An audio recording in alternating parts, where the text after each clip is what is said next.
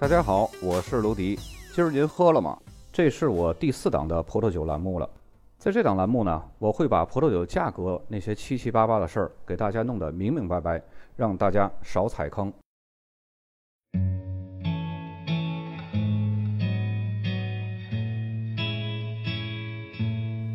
从上一期节目呢，有细心的小伙伴就听到了，咱们都会有一个背景音乐。这个背景音乐呢，是从上一期开始我特意加上去的。我所找的音乐呢，都是很符合当地的酒的特色的，是为了让大家在理解不同产区风格的同时呢，能够身临其境地感受到当地的氛围。那么今天呢，咱们就开始勃艮第的细分产区。今天咱们来说一下勃艮第最北部的。可以说是勃艮第黄金大门的夏布利。夏布利是一个酿酒历史悠久的一个小镇，是勃艮第最北部的葡萄酒业重要的基地。几乎所有爱喝葡萄酒或者是爱吃生蚝的朋友，夏布利的干白和生蚝是绝配。那么这是为什么呢？因为夏布利的岩层结构性很高，位于山坡上的土壤呢，几乎都是来自距今一亿多年前的侏罗纪晚期起木里阶所堆积成的岩层。起木里阶时期呢，有丰富的海洋生物，比如说鹦鹉螺、海胆，还有很多的小牡蛎。这个牡蛎其实就是小生蚝，它们堆积成了一种岩质比较软、富含白垩，而且含水性比较好的白灰色泥灰岩。而且呢，岩层中也经常会夹杂着很多这些个小牡蛎的化石。正是这种独特的起木里一些岩层呢，赋予了夏布利葡萄酒清新的矿物质感。用含有小牡蛎化石的土壤来种植这个葡萄，采收出来酿出来的酒呢，肯定是非常适合搭配生蚝的，因为它们本是同根生。然后位于夏布利山坡顶处的土壤呢，则大部分都是波特兰街的堆积岩层。这个波特兰街呢，是在启木里街之后的一个地质年代。刚刚说到这个启木里街和波特兰街都是一个地质年代。然后波特兰街呢，生物比较少，属于坚硬的白色石灰石。种植在这儿的这个霞多丽呢，通常是更加酸爽，主要以绿柠檬和青苹果的这种香气为主，矿物质气息呢就相对比较少了。所以说，位于山坡顶处的这些个葡萄园呢，大部分都是属于小夏布利产区。大部分了解夏布利土壤的朋友们呢，知道这个也听说过这个起木里阶，但是这个起木里阶是是一个什么东西呢？咱们来介绍一下，起木里阶它是一个地质年代。起木里阶土壤呢，就是起木里阶那个地质年代的那种土壤，大概呢到现在是一亿五千万年以前了。然后这个启莫里街这个名称是怎么来的呢？它是来自于英国海岸的一个小村庄，叫启莫里。然后刚才咱们说那山坡顶处的波特兰街，那也是一个地质年代。然后这个波特兰街呢，它是在这个启莫里街之后的五百万年中这段时间。所以，这个波特兰街土壤也是一个地质年代的一个土壤。波特兰街的名称呢，是来自于英国南海岸的一个波特兰半岛。那么大家就会有疑问了，哎，为什么都是用英国的地名来命名的这些个地质年代呢？这是因为地层学的论文最早是在英国发表的，而且呢，大部分的地层最早发现于英格兰和威尔士，所以呢，地质年代的名称也就和当地相关了。所以说，一个好的葡萄酒爱好者，同时你还得是一个杂学家。那么说完夏布利的土壤了，该说一下夏布利的气候了。那儿的气候呢是非常寒冷的，所以呢只能产霞多丽酿造的白葡萄酒。寒冷的气候呢，让夏布利出产的葡萄酒不仅保留了细腻的口感，还保留了匀称的风姿和令人振奋的迷人酸味儿。而且呢，高酸度还让夏布利跻身勃艮第最耐久存的白葡萄酒之一。为了获得寒冷气候区夏布利白葡萄酒的优点呢，夏布利的酒农付出了巨大代价。这儿的霞多丽葡萄芽发芽还特别早，常常呢会碰到霜冻，这就是葡萄农最大的天敌。几乎没有哪一年不遇到这个霜冻灾害的这种威胁的，几乎出门就上当，当当都一样。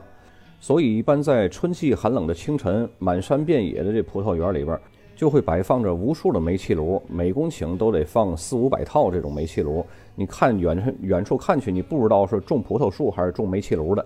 然后葡萄农呢，就挨个把这煤气炉都给点着了，以免春季刚出生的嫩芽被冻死。所以说，这么勤勤恳恳的葡萄农，再加上这一堆的煤气炉，这就得多少成本啊？一般来说呢，典型的勃艮第白葡萄酒，它的酒体是非常厚重的，风味非常丰富，而且呢，在橡木桶中发酵。但是夏布利的酒的风格呢，却和勃艮第其他的产区是不一样的。这儿的酒呢，十分清爽，而且很少有酒商在酿酒过程中使用橡木桶。特别是对于品质卓越的酒，即使要用橡木桶，橡木桶味儿也不能盖过它本身的这种口感和浓郁的果味儿。接下来呢，说一下夏布利葡萄园的分级，它一共分为四个等级，由高到低呢，分别是夏布利特级葡萄园、一级葡萄园、夏布利，还有小夏布利。夏布利特级葡萄园一共是七个，但是它们同属于一个法定 AOC 特级园，就好像金刚葫芦娃组合到一块儿是一个法定整体。但是在酒标上这个官库下面呢，都会标注上园子的名字，就好像金刚葫芦娃大娃、金刚葫芦娃二娃这样。在它之下呢是夏布利一级葡萄园，一共有七十九个。再然后呢就是夏布利葡萄园，就是咱们经常会看到只写了一个夏布利 AOC。夏布利葡萄园的酒呢，基本上是比较年轻的白葡萄酒，最低的酒精浓度是十度。那么小夏布利的白葡萄酒呢，味道就比较寡淡了，最低的酒精浓度是九点五度，适合早饮，开瓶即喝。接下来咱们拿出手机开始看酒标，咱们一起把夏布利特级园、一级园、夏布利还有小夏布利这几个分级呢一块儿都给它说了，一共是十多个酒标。首先第一张就是夏布利一级园。酒标上很明显的一个哥特式的一个建筑，然后这个夏布利一级园的这个文字呢，也是很哥特风的，是一个花体。大家看到那个右边的箭头所指向的，然后左边这个箭头所指向的呢，是 AOC 夏布利的一个 AOC 的全拼。然后夏布利在这儿就有一个问题了，夏布利是什么品种呢？肯定是霞多丽，因为它只产霞多丽，而且只产干白，这是一个知识点，记住了。即使酒标上它只写夏布利，它没有写任何的葡萄品种，大家也应该知道它的酒的风格是干白，它用的葡萄品种是霞多丽。接下来第二张图，这个也是一个夏布利的一级园，在右上角的那个箭头所指向的，然后右边中间的那个箭头是夏布利的 AOC 全拼，然后左边这个箭头，大伙看到这个 domain 是什么？咱们大家都知道，这个 domain 它和波尔多地区的沙斗是差不多的一个意思，但是它具体有什么区别呢？咱们来说一下，在波尔多大部分酒庄都是被称为沙斗而勃艮第呢是称为 domain。而沙斗呢，在法语里边意思是可以指城堡，在葡萄酒用语里边呢沙斗一般是指一个种植葡萄、酿葡萄酒的酒庄，包括葡萄园、酒窖以及地产上任意建筑或者是多栋建筑。这些呢，可以是简单的房屋，也可以是非常豪华经典的建筑。通常沙豆的酒庄呢，拥有比较大型的建筑，它的特点呢，就是自有的葡萄园就环抱在建筑周围。这是因为历史上波尔多曾经被英国占领过，波尔多地区呢酒呢就赢得了英国上流社会的认可。在波尔多回归法国以后呢，便大量出口英国。这时呢，拥有大规模的葡萄园的富裕庄主就用自己的城堡的名字来给这个葡萄酒来命名。而勃艮第呢是惯用 domain 这一法语词，它是指一处产业，特别是指勃艮第产区种植葡萄和酿造葡萄酒的产业。造成勃艮第以葡萄园分级，一个品牌拥有多块葡萄园的原因呢，是因为在法国大革命期间，勃艮第的富裕庄主的葡萄园呢被国家没收了，然后就被各种所有者细致分割嘛，就打土豪分田地。村东头两垄地老张家的，村西头是两垄地老王家的，村南头两垄地老李家的。所以说，domain 是指种植葡萄和酿造葡萄酒的产业，但不必集成。不必像波尔多那种一大片的那种连成片，也就是说，domain 的葡萄园可以是环绕在酿酒坊周围，也可以是远离酿酒坊的地区。一个单独的勃艮第 domain 可能拥有不同的葡萄园，但是葡萄酒是绝对分别酿造的。所以这些勃艮第的酒在销售的时候标明不同的葡萄园的法定等级，而不是以它这个 domain 为对象，而是以葡萄园为对象的。看的不是你一级庄、二级庄、三级庄。而是你是特级园还是一级园，或者是村庄级，还有大区级。好了，讲完这个知识点呢，咱们接下来看下一张图。这也是一个夏布利的一级园，左箭头所指的就是夏布利一级园最大的字，右边箭头呢比较模糊，就是一个夏布利一级园的 AOC 全拼。再接下来这张酒标呢，是左箭头显示是夏布利福夏园，这是一个一级园比较不错的一个园子。然后右边这个箭头呢，所指的是 AOC 一级园的全拼。然后下面这个箭头还有上面那个人头像，这是一个在勃艮第地区不同等级的葡萄园都拥有大量土地的这么一个酿酒集团吧，算是一个巨无霸。它叫路易亚都，它所有的葡萄酒，甭管是一级园、特级园，或者是细分的某个园子的这些个酒，都是这么一个标志，只不过文字是不一样的。再接下来这张酒标，这是上升到特级园了。左边的箭头所指的还是刚才那个哥特式的那个风格的建筑，然后字也是哥特式的这种花体字。这是特级园和刚刚的那个哥特式的那一级园，这俩是一家的，但是它的园子是不一样的。所以大家看到它即使是风格一样，但是它是以葡萄园来区分的。右边的上边的箭头指的是克洛斯园，咱们刚刚说过。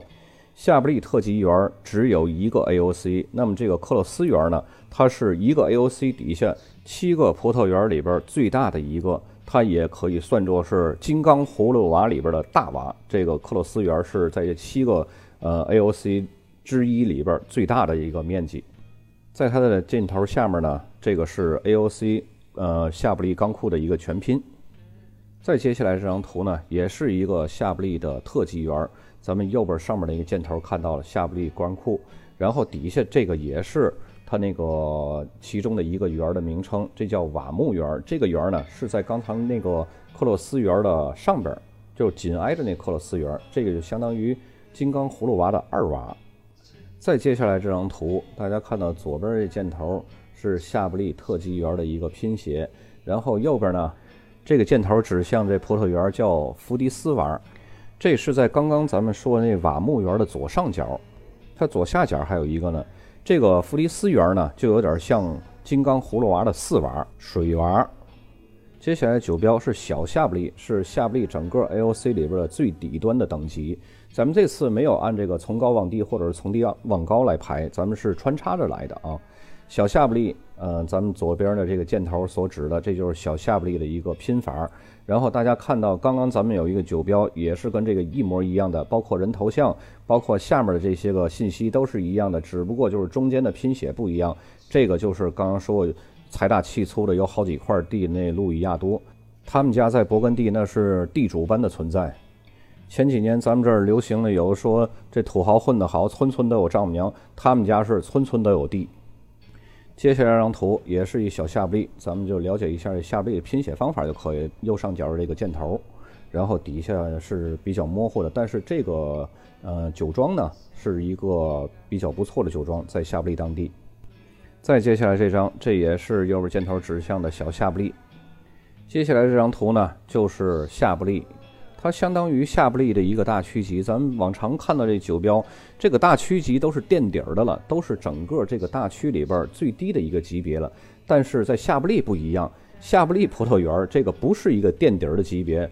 虽然说在它上面有一级园和特一级园，但是这个夏布利这个大区呢，它并不是垫底儿的，在它底下还有负一层的小夏布利，这个大家一定要记住了，小夏布利没有夏布利好。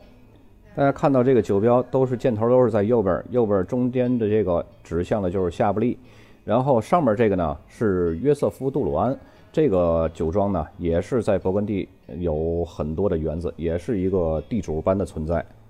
再接下来这张图就是上面那个箭头指的是夏布利，下面这是夏布利的 AOC 全拼。看到现在这个夏布利这个酒标上还是没有看到写着霞多丽，对吧？这个是肯定的，因为夏布利只酿霞多丽。接下来第四张图，咱们看到跟刚才有一张图有点眼熟，对吧？但是刚才呢，咱们没介绍这个酒庄，这也是一个在夏布利比较大的，叫亚伯必修。看到左下角的这个箭头所指向的，然后右边的箭头呢，指的大字是夏布利，下面那个比较模糊的那个是夏布利的 AOC。那么咱们来整体的说一下夏布利产区的它这四个等级的预算价格和它的用途吧。呃，咱们先来说这个预算价格，呃，特级园一般都是在两千左右，呃，一两千吧，也就是这个区间。具体的呢，要看它是这个 AOC 里边的哪个园子，然后呢是哪个酒庄来酿造的。然后一级园呢，就是在五百到一千左右。当然，具体的价格呢，也是要具体分析，通过它这个是哪个一级园，然后通过它是哪个酒庄来酿造的。然后夏布利呢，就是三百左右，两三百的样子，小夏布利就是两百左右。我在这说的价格只是一个大概区间，因为具体价格我没有办法给大家报出来，因为大家呢既有消费者也有从业者，这两个价格是没有一个统一的标准的。如果你要是非想知道这个是多少钱，那你私信问我，我的微信呢是幺五八九五五零九五幺六幺五八九五五零九五幺六。然后说一下夏布利酒的它的用途吧，特级园一级园一定要送给懂酒的人。你如果送给懂酒的人的话，他会非常非常喜欢这瓶酒。如果要是送给不懂酒的人，送他一个夏布利的特级园和一级园，就好像你给和尚送了一把梳子一样。然后普通的夏布利呢，咱们可以买来自饮，搭配一些个生鲜啊、三文鱼啊，或者是北极贝之类的。然后小夏布利呢，咱们就可以在夏天的时候冰上一下，去暑解热，挺酸爽的。本期夏布利的节目就到这儿，咱们下期再见。有想要节目背景音乐的小伙伴呢，可以私信我。